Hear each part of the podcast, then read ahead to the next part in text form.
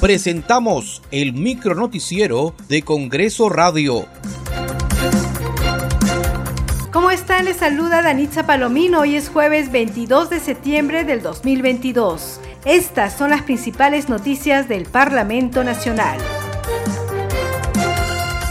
El Pleno de Congreso sesionará hoy desde las 9 de la mañana. Entre los dictámenes que figuran en la agenda se encuentran los proyectos de ley que proponen ampliar los usos para los recursos provenientes del canon sobre canon y regalías.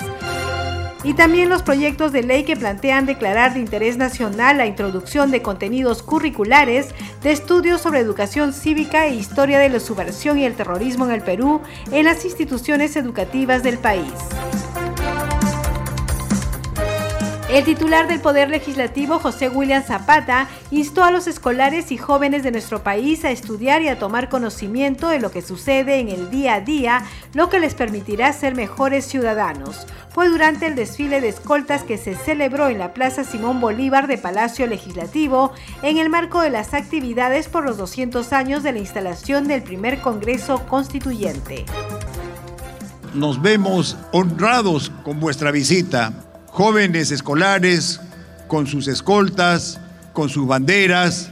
Ustedes son el futuro del Perú y desde jóvenes tienen que comenzar a saber qué está sucediendo en, su país y preocuparse por su país. Las ceremonias como la del día de hoy sirven para ir transmitiendo información, para ir transmitiendo valores, para ir conociendo lo que es la patria, para ir conociendo y trasladando a otras generaciones, a otros alumnos de menores grados, lo que significa desfilar la bandera, el himno, el Congreso.